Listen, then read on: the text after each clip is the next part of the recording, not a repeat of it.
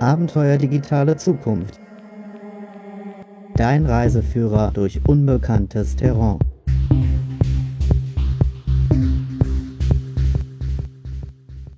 Hallo zusammen, mein Name ist Markus Klug. Ich begrüße dich zur neunten Folge von Das Abenteuer digitale Zukunft. Dies ist die vorletzte Folge in einer zehnteiligen Reihe. In der nächsten Folge gibt es noch einmal ein paar besondere Überraschungen für dich. Darüber habe ich mich sehr gefreut. Mehr als 30.000 Downloads und 22 Bewertungen auf iTunes bis dato. Ich würde mich freuen, wenn du diese Sendung weiterempfiehlst, wenn noch mehr Menschen von dieser Sendung erfahren. Denn was in Bildung und Arbeit in Zukunft durch die Digitalisierung auf uns zukommt, ist wirklich eine Menge, eine Menge Herausforderungen, Fallstricke, aber auch selbstverständlich Chancen für dein persönliches Abenteuer digitale Zukunft. Empfehle diese Sendung weiter, damit also noch mehr Menschen ihr persönliches Abenteuer digitale Zukunft starten können. Und bei den Empfehlungen, bei den Bewertungen auf iTunes, die habe ich mir natürlich alle schon ganz genau angeschaut. Da gab es einen Impuls, da hieß es spannende Impulse für die ganze Familie. Da habe ich erstmal so ein bisschen gedacht, hm, spannende Impulse für die ganze Familie. Was ist da denn jetzt bitte schön mit gemeint? Der Podcast gibt spannende Impulse zum Thema digitale Zukunft, heißt es dort, und sollte aus meiner Sicht permanent betrieben werden. Die Beiträge sind abwechslungsreich ausgewählt und präsentiert mal der Autor, mal ein Interview und so weiter. Der Podcast spricht nicht nur Berufstätige an, also in dem Fall äh, hat das ein IT-Berater geschrieben, sondern auch meine Kinder, die digital kreativ Nebentätigkeiten, zum Beispiel als YouTuber, nachgehen und ihre Berufswahl noch vor sich haben. Und da habe ich mir gedacht, als ich das so gelesen habe, wunderbar, du willst ja eine neue Podcast-Serie starten, und zwar spätestens ab Januar 2018 mit dem Titel Die Kunst des neuen Arbeitens. Die Kunst des neuen Arbeitens. Ich möchte die junge Generation und die ältere Generation ansprechen, vor allem Menschen, die viel mit Kopf und Computer arbeiten und die den digitalen Wandel mehr für die Entfaltung ihrer Potenziale, ihrer Möglichkeiten, ihrer Talente nutzen wollen. Für die jüngere Generation bedeutet das auch mehr Orientierung. Für die ältere Generation bedeutet das vielleicht aber auch noch einmal was Neues ausprobieren, vielleicht sogar einen Jobwechsel, neben der Arbeit etwas Neues starten, vielleicht auch spannende Lern- und Bildungsprojekte angehen, derartige Dinge. Wenn dich dieses Thema also interessiert, die Kunst des neuen Arbeitens, ich kam auch auf den Titel, wenn du an zeit- und ortsunabhängiges Arbeiten denkst, wenn du daran denkst, dass du heute mit relativ einfachen Mitteln ein eigenes Unternehmen starten kannst, wenn dir heute wahnsinnig viele digitale Werkzeuge zur Verfügung stehen, eigene Produkte zu gestalten, zum Beispiel eigene Bildungsprodukte, Bücher, E-Books, Videotrainings, Membership-Portale und derartige Dinge. Das hat etwas mit Gestaltung zu tun und wenn du dabei auch denkst, dass es vielleicht in Zukunft viel mehr Arbeitslose geben wird. Also wenn die Folgen der Automatisierung, der Digitalisierung viel gravierender sind, als du heute denkst, vielleicht 50 Prozent Arbeitslose in der Zukunft,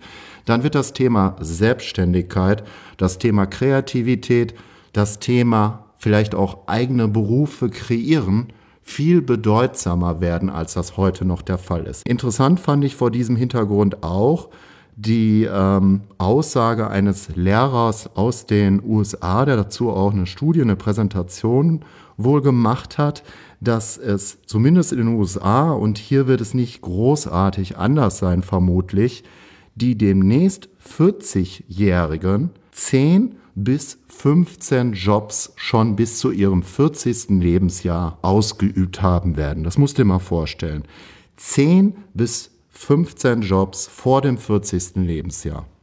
Ja, da kommen einige Dinge auf uns zu, an die wir heute noch gar nicht so denken, die wir noch gar nicht so auf dem Schirm haben. Auch ganz neue Berufe, die gerade erst entstehen, die oder die demnächst erst entstehen werden von denen wir heute noch nichts wissen. Also, wenn dir die Idee gefällt, eine eigene Podcast-Reihe zum Thema die Kunst des neuen Arbeitens zu starten, zu diesen Themenaspekten, die ich gerade schon mal angerissen habe, dann schreibe mir doch einfach unter dieser Sendung in iTunes unter Bewertung, was du davon hältst, in ein paar Sätzen. Vielleicht hast du auch noch ein paar Themenvorschläge im Rahmen des Themas neue Arbeit, die Kunst des neuen Arbeitens, auch Lernen, Bildung wird dabei eine große Rolle spielen. Nicht erwarten Impulse, auch viele praktische Impulse auf der einen Seite und auf der anderen Seite auch zahlreiche Interviews. Dann teile ich das allerdings ein bisschen anders auf als jetzt in dieser zehnteiligen Serie. Dann gibt es nämlich einmal Sendungen, wo es Impulse gibt mit einem klaren Fokus und auf der anderen Seite dann auch wieder Medientipps und Interviews in anderen Sendungen, zum Beispiel 14-tägig abwechselnd. Das wäre so eine Möglichkeit. In der heutigen Folge geht es um die Frage, wie du als Angestellter mehr Leidenschaft und Kreativität in deine Arbeit bringst, wie daraus gar ein neuer Beruf entstehen kann und welche Strategien und Möglichkeiten es im digitalen Wandel gibt, dieses Vorhaben schrittweise umzusetzen, etwa als Angestellter, Intrapreneur, Sidepreneur oder Freelancer. Vielleicht mal etwas zu den Begriffen ganz kurz. Angestellter ist klar, Intrapreneur, Sidepreneur oder Freelancer. Ein Intrapreneur ist jemand, der innerhalb eines Unternehmens, innerhalb einer Anstellung unternehmerisch tätig wird. Ein Beispiel wäre ein Bekannter von mir, der heißt Tobias Eichelpasch, der arbeitet für ein Unternehmen, wo es um E-Mail-Marketing geht. Jetzt hat er vor kurzem seinen Chef vorgeschlagen, eine eigene Podcast-Serie zum Thema E-Mail Marketing zu machen. Rock Your Mail, so heißt diese Reihe.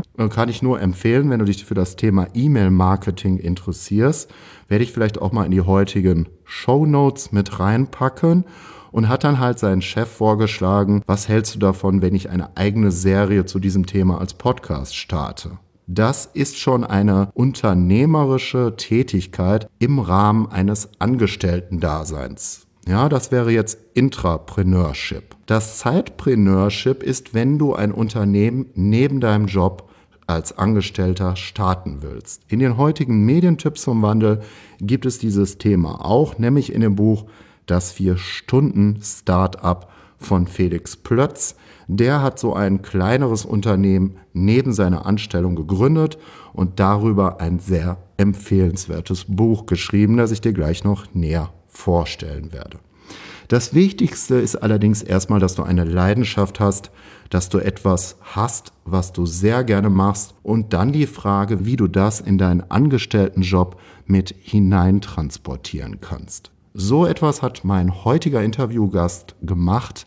Jochen Kronberg, Webdesigner, der ist über einen Umweg, nämlich über den Umweg der Musik, zu der Tätigkeit des Webdesigners gekommen. Und heute in der Agentur, Agentur Boros, eine Werbe- und Kreativagentur in Wuppertal und Berlin, macht er heute vor allem Trailer, zum Beispiel für Museen, kürzere Video- und Musikclips für zahlreiche Auftraggeber in der Kulturbranche unter anderem. Und dahin wäre er, glaube ich, niemals gekommen, wenn er vorher nicht neben seiner Berufstätigkeit über so viele Jahre schon sich mit dem Thema Musik so intensiv auseinandergesetzt hätte. Interessant ist dann aber auch die Frage, wie man von dort aus, wenn man schon was Spezielleres macht, in einem Angestelltenjob, wo man auch schon viel Gestaltung mit reinbringen kann und auch viele Dinge, die man gerne macht, wie man von dort aus gar zu einem neuen Beruf kommt. Auch diese Frage habe ich Jochen Kronberg im Interview gestellt. Seine erste Antwort darauf, wenn es ein neues Berufsfeld wäre in dem Zusammenhang, was er heute macht, und wenn er das selbstständig machen würde, dann wäre das der Emotionalisierer. Was du dir darunter vorstellen kannst, erfährst du im heutigen Interview mit dem Webdesigner, Musiker und Emotionalisierer Jochen Kronberg. Einen Buchtipp in der Rubrik Medientipps zum Wandel habe ich bereits genannt, nämlich das Vier-Stunden-Startup von Felix Plötz. Zwei weitere Buchempfehlungen kommen noch dazu, nämlich erstmal grundlegend das Buch Business Model You von Tim Clark und Alexander Osterwalder. Und dann habe ich noch ein wunderbares Buch von einer Frau, einer kreativen Unternehmerin aus der Schweiz, nämlich von Monika Kanokova, das Buch My Creative Side Business. So, jetzt aber für dich das Interview mit dem Webdesigner, Musiker und Emotionalisierer Jochen Kronberg.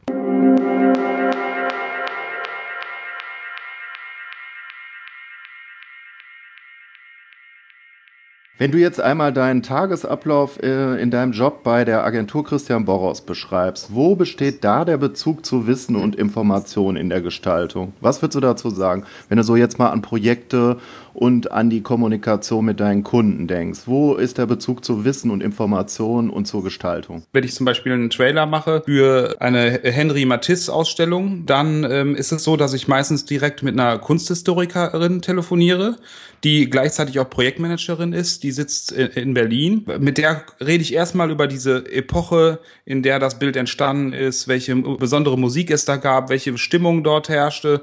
Und dann erst fange ich mit der Gestaltung an. Und das fließt halt auch, also dieses, dieses Wissen, was sie mir vermittelt über die Kunst, fließt halt auch wieder mit in das Video ein. Das heißt, von der Soundästhetik. Vielleicht gehe ich von der Animation her darauf ein, weil ich weiß, dass der Künstler zum Beispiel hauptsächlich Aquarell gemalt hat. Dann benutze ich vielleicht einen Effekt, einen Übergangseffekt von dem einen Bild zum anderen, der was mit Aquarell zu tun hat.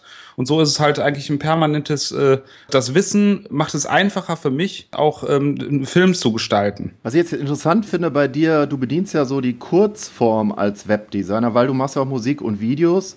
Und da machst du ja jetzt zum Beispiel auch Trailer für äh, Kunstschauen in Museen. Ne? Du hast zum Beispiel mal einen Trailer gemacht für David Lynch. Da gab es eine Ausstellung ja. zum fotografischen Werk von äh, David Lynch in Brühl, wenn mich nicht alles täuscht. Wie genau. ist es denn dazu gekommen? Vielleicht beschreibst du einmal ganz kurz, was so dein Ursprung ist und wie du jetzt speziell zu dieser Kurzform gekommen bist, also Musik- und Videotrailer. So, Musik spielt immer eine große Rolle für mich und bin eigentlich auch durch die Musik zur Gestaltung gekommen. Das kann ich schon mal vorab sagen eigentlich. Und ähm, die Musik lasse ich auch immer mit einfließen, habe das im Studium schon immer gemacht, obwohl das gar nicht erfordert ist, weil wenn man Kommunikationsdesign studiert, hat das nicht zwangsläufig was mit Musik zu tun. Für mich aber schon. Ich habe Musik immer mit eingebracht und äh, das hat sich auch durch alle Kurse gezogen. Also ich habe selbst in Sprach- und Aktionskurs immer Musik sogar mit eingebracht, obwohl es gar nicht passt, äh, weil mir das dann so immer Spaß macht. Also ich, ich baue mir die Jobs immer so, dass sie Spaß machen. Also das ist zum Beispiel auch so, dass ich halt in einem Typokurs äh, ein Buch gestalten sollte und ich konnte mir das Thema frei aussuchen und dann habe ich halt das, das Thema der gesteuerte Klang genommen und das hat ja dann auch wieder was mit, äh, mit Musik zu tun und konnte halt, äh, habe versucht, grafisch, äh, designerisch äh, auf das Thema Musik einzugehen, mit Typografie und äh, Gestaltung. Und so gehe ich halt auch da, bei Boros daran, äh, dass ich halt bei diesen kurzen Trailern, äh, die ich mache, halt immer die, die Musik dafür selber produziere. Also ich, ich animiere, ich, ich mache diese, die Musik dazu und diese Trailer sind meistens Kurzformen, Teaser, die 15 bis 20 Sekunden dauern. Du sagtest ja jetzt gerade an einer anderen Stelle, äh, du hast dir bei Boros so ein bisschen einen Beruf zusammengebastelt. Ja? Insofern, dass du durch die verschiedenen Sachen, die du machst, die du auch nicht von vornherein gemacht hast, im Grunde genommen schon was recht Eigenes machst. Jetzt mhm. bist du aber noch als Angestellter unterwegs. Worauf ich hinaus will, ist, wie wird denn dein Traumjob aussehen? Wenn du jetzt komplett frei da wärst? Also ich würde eigentlich genau das machen, was ich da mache, nur was daraus erwirtschaftet wird, praktisch an mich geht und halt ich damit noch selber Leute einstellen könnte und mich praktisch noch mehr, also auf meine äh, Lieblinge, die ich da habe, also Animation und Musik, noch mehr drauf konzentriere. Ja, Natürlich wird man dann einige Sachen anders eingehen, weil man steht halt doch schon unter eine Form von Diktat, wenn man in so einer Agentur arbeitet. Es gibt jemand was vor und das muss in irgendeiner Form mitgemacht werden. Das ist halt, das schwingt halt immer damit. Also es ist natürlich niemals ganz frei. Aber ich würde schon sehr ähnlich arbeiten und auch was ähnliches machen, äh, was ich jetzt mache. Wie würde denn so dein Geschäftsmodell aussehen? Wäre das dann zum Beispiel eine Plattform, wo du dann Trailer, Musik und Videotrailer zur Verfügung stellst? Wie stellst du dir das vor? Hast du dazu eine Idee? Wenn ich jetzt meine Features als Produkt zusammenschnüren würde, dann würde ich schon sagen, dass ein Angebot wäre die Emotionalisierung eines Projekts oder eines Dingen, was man verkaufen will. Also, dass ich praktisch anbieten kann, das zu emotionalisieren in Form von Animation, Video und Musik. Nicht schlecht, dann wärst du vielleicht Emotionsberater. Ja, Emotionalisierer oder äh, äh, ein Gefühlsschaffer oder Gefühlsmacher. Ja. Sowas in der Art. Weil viele Projekte sind sehr tot. Also gerade im Designbereich. Es gibt im Designbereich unglaublich viele wirklich Gestaltungsleichen. die halt wirklich schön aussehen, aber einfach wirklich sehr tot sind. Mein Bedürfnis ist ja immer Leben einzuhauchen. Das würde ich auch irgendwie als Produkt äh, anbieten wollen. Dass, also, dass Leute mit Design fragen, dass ich die berate und dass ich versuche, Leben in diese Geschichte einzuhauchen. Also schön, dass du das gerade erwähnst. Mein Eindruck ist auch häufig auf Webseiten, die von Designern oder Agenturen gemacht worden sind, was ich da so kenne. Da gibt es zwei Probleme, die ich da identifiziere häufig. Das eine ist das, was du gerade gesagt hast, nämlich fehlende Emotionalisierung. Und das zweite ist No Content. Siehst du das auch so oder ist das eher viel zu pauschal? Das ist schon äh, gut beobachtet, finde ich. Also ich finde es furchtbar, diese Gleichschaltung bei den äh, Designern. Also wenn, äh, wenn einmal so ein Trend losgetreten wird, dass es jedes Portfolio einfach gleich aussieht und das finde ich einfach schon eigentlich schon fast katastrophal, weil das ist im Grunde genommen verliert sich jeder und äh, ich finde, es könnten viel mehr Projekte von mir aus viel schlechter aussehen, aber dass sie irgendwie im besten Falle merkwürdig werden. Also merkwürdig in, in dem Sinne, dass man halt wirklich nochmal daran, dass man irgendwo hängen bleibt und sagt, boah, das ist ja wirklich mal was anderes oder das ist ja mal toll, das ist ja wirklich mal eine, eine, eine Idee, die durchgezogen worden ist und nicht einfach eine, ähm, eine Kopie der Kopie der Kopie. Also heute wird ja gesagt, im Grunde genommen im Storytelling, dass wenn man sich selber branden will, dass man eigentlich viel persönlicher auftreten soll. Ja, das sind eigentlich so kleine Heldenstories im Grunde genommen. Wie siehst du das denn? Ich will darauf hinaus, wenn du ja so ein Portfolio als Designer hast, ja, dann geht es mhm. ja eigentlich auch um Persönlichkeit, oder? Definitiv, definitiv geht es um Persönlichkeit. Also es gibt, es gibt da, finde ich, zwei Richtungen. Also es gibt einmal die meisten Designer, die ich kenne, bauen Portfolio auf und das ist ganz klar eine, äh, eine richtige Attacke auf die, ähm, auf die Außenwelt. Die wollen verkaufen. So, denn dann stellen die alles, was, was äh, über, über die Person geht, vollkommen in den Hintergrund, außer ein schönes Porträt. Mhm. Das war's dann aber auch. Und dann geht's um Abverkauf der eigenen Features. Mhm. Dann werden halt Projekte angefeatured und äh, das heißt, dass, das, da wird einfach nur signalisiert, ich mache für dich auch sowas Geiles, kauf mich ein. Aber total überladene so. Portfolios sind das dann auch, oder? Teilweise. Ja, überladen und äh, also es geht nur um den Abverkauf und äh, und das da ist halt die Persönlichkeit erstmal komplett in den Hintergrund gestellt. Dann gibt es es gibt teilweise habe ich auch wirklich andere Portfolios gesehen, wo ich dachte, okay, da ist einer mal mutig und zeigt dann halt wirklich Persönlichkeit und Kante. Das wird oft vergessen. Das ist auch ich höre das auch immer in Präsentationen. Zum Beispiel ist das auch eine das was mein Chef auch oft sagt. Der sagt das zu einem Kunden oft entscheiden sie sich nicht nur für jemand, der irgendwie einen bestimmten Designstil hat, sondern entscheiden sie sich auch für jemanden, mit dem sie wirklich zusammenarbeiten wollen. Und diese menschliche Seite wird bei den Designern oft komplett ausradiert. Das ist äh, schon sehr interessant. Abenteuer, digitale Zukunft, Medientipps zum Wandel. In dieser Rubrik empfehle ich dir Bücher und Filme, die dir wertvolle Impulse zu der Frage geben, wie du morgen intelligenter lernen und arbeiten kannst. Wie du mehr aus deinen Talenten machst, zum digitalen Leader wirst, eigene Bildungsinitiativen startest und deine Arbeit aus einer veränderten Perspektive betrachtest. Drei Buchempfehlungen habe ich heute für dich. Einmal Business Model U von Tim Clark und Alexander Osterwalder das Vier-Stunden-Startup von Felix Plötz und das Buch My Creative Side Business von Monika Kanokova. Buch 1, Business Model U von Tim Clark und Alexander Osterwalder. Da geht es um Geschäftsmodelle, um Businessmodelle für Menschen, die etwas in ihrem Beruf verändern wollen. Sei es als Angestellter, sei es als Selbstständiger, Selbstständige.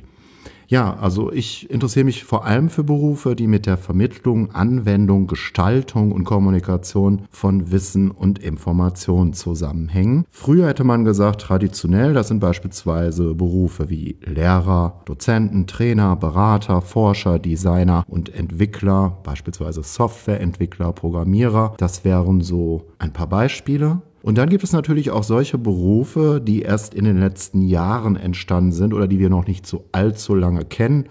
Zum Beispiel den Profi-Blogger oder den Social Media Manager. Die gibt es noch nicht allzu lange. Und dann kommen natürlich immer wieder neue Berufe in der Wissensvermittlung, Anwendung, Kommunikation dazu, die wir heute noch gar nicht kennen, die gerade erst am Entstehen sind. Und es kommt auch noch die Möglichkeit dazu, dass du einen eigenen Beruf kreieren kannst. Aus den Kerntätigkeiten, aus den Kerndingen, aus den Interessen, Leidenschaften, die du schon heute ausübst, denen du nachgehst. Und das ist auch eine interessante Hintergrundfrage für so ein Geschäftsmodell. Business Model U. In dem Buch gibt es eine Vorlage, in dem Buch von Osterwalder und Clark, Die Vorlage dazu habe ich dir auch mit äh, in die Show Notes zu der heutigen Sendung gepackt. Es gibt im Grunde genommen sieben Schlüsselfaktoren. Es gibt die Schlüsselpartner, deine Schlüsselaktivitäten, dein Wertangebot, viertens die Kundenbeziehungen, fünftens Kanäle, zum Beispiel Vertriebskanäle, du vertreibst etwas über das Internet, sechstens Kunden, siebtens Kosten und achtens Umsatz. Wenn wir jetzt Jochen Kronenberg als Beispiel nehmen, der heute Webdesigner ist, der schon eine Nische in seinem Job als Angestellter gefunden hat, nämlich Trailer zu produzieren, Musik- und Videotrailer, zum Beispiel für Ausstellungen im Kunstbereich. Das hat er für eine David Lynch-Ausstellung in einem Kunstmuseum im Brühl gemacht. Und der Trailer dazu zu dieser Ausstellung lief sogar im Programmkino. Ja, das wäre so ein Beispiel. Auf der anderen Seite aber, dass er auch so eine emotionale Note ins Design mit reinbringt. Das hat er dann eher über die Musik, über den Umweg der Musik, über seine Leidenschaft, selbst seit vielen Jahren Musik zu produzieren, auch selbst Gitarre zu spielen und so weiter. Dann kann man sich hier natürlich jetzt die Frage stellen, wie kommt jetzt so eine Person in einer solchen Position, in einer Agentur als Kreativer, in dem Fall als Webdesigner dazu, ein eigenes Geschäftsmodell zu entwickeln? Und wenn ja, wohin könnte dieses Geschäftsmodell gehen? Ich finde es immer interessant, die Ausgangsfrage zu stellen, was ist der Kern von dem, was eine Person besonders gerne macht und was ist der Kern von dem, was sie bereits auch schon in der Arbeit mit einbringen kann. Und das ist ja zum Beispiel bei Jochen Kronenberg deckt sich da schon miteinander, was bereits seltener der Fall ist. Also das, was er gerne macht, kann er schon im Beruf mit reinbringen. Und im Kern ist es der Bezug zur Musik. Wenn er dann Video- und Musiktrailer produziert, zum Beispiel für eine Museumsausstellung, dann bringt er seine Passion der Musik bereits damit rein. Er hat schon eine Nische, sind also im Grunde genommen crossmediale Formate, die er da entwickelt, umsetzt als Designer, also nicht nur typische äh, Webdesigns, was viele Designer ja machen mittlerweile, sondern das mit der Musik und den Videos ist schon was wesentlich Spezielleres. Das heißt, er hat schon mal ein Unterscheidungsmerkmal, im Grunde genommen auch eine Nische für sich gefunden. Und dann kommt noch ein weiteres Unterscheidungsmerkmal hinzu, nämlich dass er eine besondere Stärke darin hat, Wissen und Informationen in ihrer Komplexität durch Emotionen zu reduzieren. Also nehmen wir ein Beispiel, das hat er auch selber mir genannt im Gespräch. Da ist zum Beispiel so eine Firma, die aus der Energiewirtschaft kommt, neue Effizienz, neu gegründetes Unternehmen, neue Effizienz. Da sagt er ja zu Recht, das könnte ja jetzt alles Mögliche sein. Und dann hat er einen Trailer für die gemacht, der irgendwie nur so 10, 20, 30 Sekunden gedauert hat. Und da haben sie die Hauptbotschaften ihres Geschäftsmodells über diesen Trailer emotional transportiert. Also dieses Unternehmen hat dann nach Sponsoren gesucht und über den Trailer die dann auch gefunden, weil wir haben heute wahnsinnig viele Informationen, sehr viele abstrakt davon, da können wir uns nicht allzu viel vorstellen. Wir haben nur eine begrenzte Aufmerksamkeit. Äh, das ist ja sozusagen äh, Aufmerksamkeit, sagt man ja, ist so die neue Währung. Äh, und deshalb ist der Faktor Emotionalität dabei so immens wichtig. Ja, und jetzt ist die Frage auf der Basis der Business Models von Osterwalder und Clark, wie jetzt Jochen Kronenberg zu einem anderen Geschäftsmodell kommen könnte. Und dann wäre ein Geschäftsmodell, das war so meine Idee, das wäre der Emotionsberater, der dann solche Unternehmen berät, wo es um Finanzierungsfragen geht, wie sie an Kunden, Finanziers, Sponsoren herantreten können, indem sie in der Werbung auf Videos, auf Produkte, auf Formate setzen, die wesentlich stärker emotionalisieren und damit auch vielleicht wesentlich stärker überzeugen. Das andere wäre so etwas wie eine automatisierte Trailer-Plattform. Er könnte jetzt auch Trailer anbieten, die andere wieder weiter nutzen können, leicht verändern. Dann gibt es so verschiedene Varianten von Trailer, die man für so und so viel Geld nutzen darf mit einer Lizenz. Und das wäre jetzt eher so ein Business mit der Hilfe von Komponenten, was man auch stark automatisieren könnte. Also das wären jetzt zwei Möglichkeiten und mit einem solchen Business Canva kann man das äh, wesentlich stärker und auch wesentlich genauer ausgestalten, wohin da die Reise gehen könnte. Also ich kann das Buch definitiv nur empfehlen. Das nächste Buch ist das Vier-Stunden-Startup von Felix Plötz. Vielleicht hast du dich auch schon einmal gefragt, wie viele Angestellte es heute neben der Arbeit gibt in Deutschland, die gründen. Also wohlgemerkt neben dem Angestellten-Dasein. 2016 waren das ungefähr 500.000 Menschen, vor allem jüngere Menschen in Deutschland, Tendenz steigend. Also Felix Plötz beschreibt das auch so wunderbar in seinem Buch. Er gehört ja zur sogenannten Generation Y und das Y steht dabei auch für Warum. Das ist die Generation bis 35 Jahre und äh, die sind stark getrieben worden. Also die haben das erlebt, verkürzte Schulzeit teilweise, verkürztes Abitur, verkürztes Studium, ähm, also den Beschleunigungsfaktor, den haben die voll mitbekommen und auch eine erhöhte Unsicherheit, häufigere Jobwechsel, ja. Also ähm, das haben die auch mitbekommen und da kann man auch verstehen, dass er die Sinnfrage schon viel früher gestellt wird, als vielleicht in früheren Generationen hat man ja von der Midlife Crisis gesprochen, also vielleicht so mit 40 Jahren, dass diese Frage schon viel früher kommt. Ist das jetzt eigentlich alles gewesen? Soll ich mein ganzes Leben so weiterführen, so gehetzt durch das Leben gehen? Dieser Beschleunigungsfaktor, ist der in meinem Leben wirklich so zentral? Und deshalb auch diese Fragen, da wird einem das plötzlich obwohl ich von solchen Generationszuschreibungen persönlich nicht unbedingt so viel halte, wird einem das wesentlich klarer, dass dieses, dieses Porträt dieser Generation, zu der Plötz ja auch selber gehört, ähm, das ist in dem Buch von ihm, das Vier-Stunden-Start-up, sehr gelungen, wie ich finde. Der andere Faktor ist, dass er nicht nur beschreibt, wie das funktioniert, also wie man neben einem Angestelltenjob so ein Vier-Stunden-Start-up umsetzen kann. Es gibt auch zahlreiche herausragende Fallbeispiele von anderen Menschen, die das bereits erfolgreich gemacht haben und sogar dann die Firma weiterverkauft haben und damit auch ganz gut Geld verdient haben. Das wäre der eine Punkt. Der andere sind natürlich auch die rechtlichen Aspekte. Zum Beispiel die Frage, darf ich das überhaupt? Das fand ich ganz interessant. Es ist tatsächlich so, dass du das Recht dazu hast, neben deiner Anstellung noch einer anderen Tätigkeit nachzugehen. Also du darfst das. Vom Gesetzgeber ist das so erlaubt. Äh, es gibt nur zwei Dinge, die du dabei im Grunde genommen beachten musst. Erstens, du solltest nicht in Konkurrenz treten und Punkt zwei ist, dass du dich auch nicht derart überarbeiten solltest, neben deiner Angestelltenposition, dass du diese kaum noch ausüben kannst, dass du vielleicht immer total übermüdet bist, nicht mehr so produktiv, nicht mehr so konzentriert, dass die also merklich darunter leidet. Diese beiden Dinge sollten also nicht gegeben sein, aber ansonsten hast du tatsächlich das Recht dazu, so etwas zu machen. Das kann dir dein, dein Arbeitgeber also prinzipiell nicht untersagen. Das ist fand ich ein sehr interessanter Punkt dabei. Insgesamt kann ich dir das Buch Das Vier-Stunden-Startup von Felix Plötz nur wärmstens empfehlen. Er selbst hat, ähm, ist da auch ein super Vorbild, hat als Ingenieur in einem Großkonzern auch ein Vier-Stunden-Startup neben seiner Arbeit gegründet und dieses auch später erfolgreich verkauft. Und sein Buch, das Vier-Stunden-Startup, war sogar Spiegel-Bestseller. Das letzte Buch ist von einer Frau, und zwar einer kreativen Unternehmerin aus der Schweiz.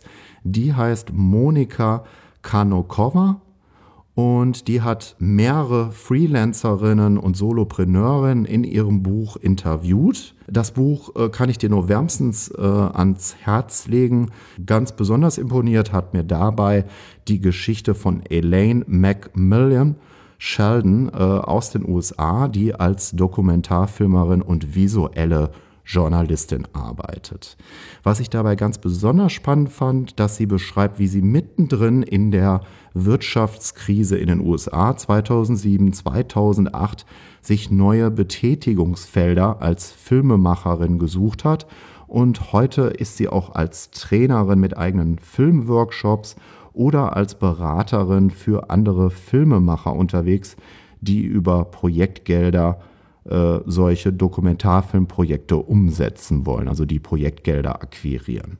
Das heißt, sie hat letztendlich ganz neue Betätigungsfelder auch für sich ausgehend von der Krise äh, gefunden und ist heute sehr erfolgreich als Unternehmerin unterwegs. Spannend dabei war auch zu sehen, dass die Unternehmensform häufiger wechselt, je nachdem, ob sie für einzelne Projekte noch weitere Angestellte braucht oder nicht, wechselt sie dann auch schneller und flexibler die einzelne Unternehmensform.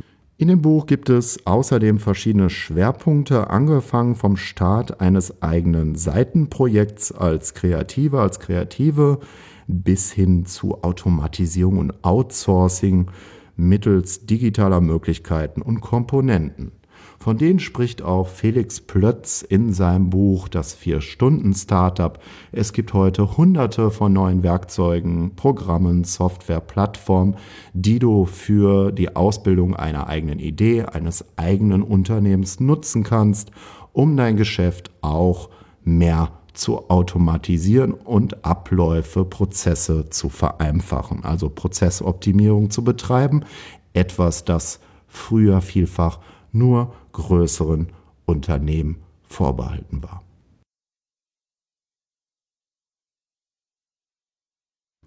So, da wären wir auch schon wieder am Ende angelangt von der neunten Ausgabe von Abenteuer Digitale Zukunft.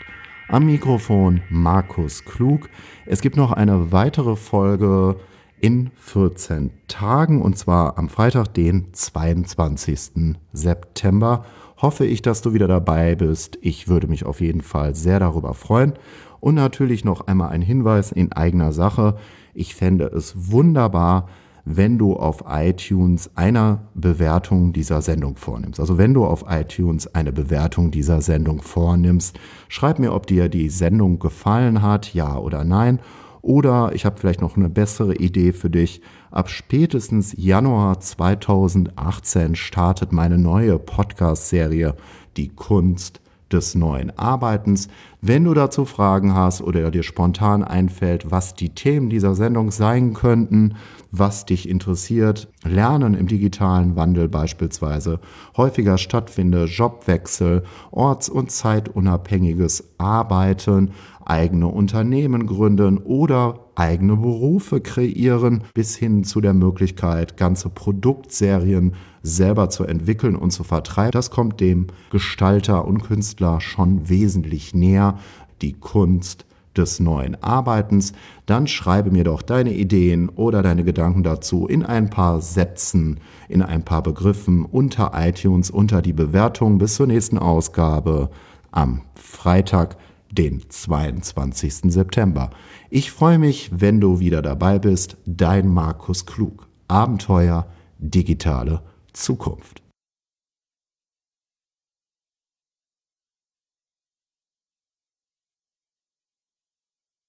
Das war das Abenteuer Digitale Zukunft. Bleibe am Ball für die nächsten neun Folgen und empfehle diese Serie weiter. Es bleibt spannend. Erfahre schon heute, wie du brachliegende Talente endlich mehr entfaltest und nicht die falsche Abzweigung in der Zukunft nimmst.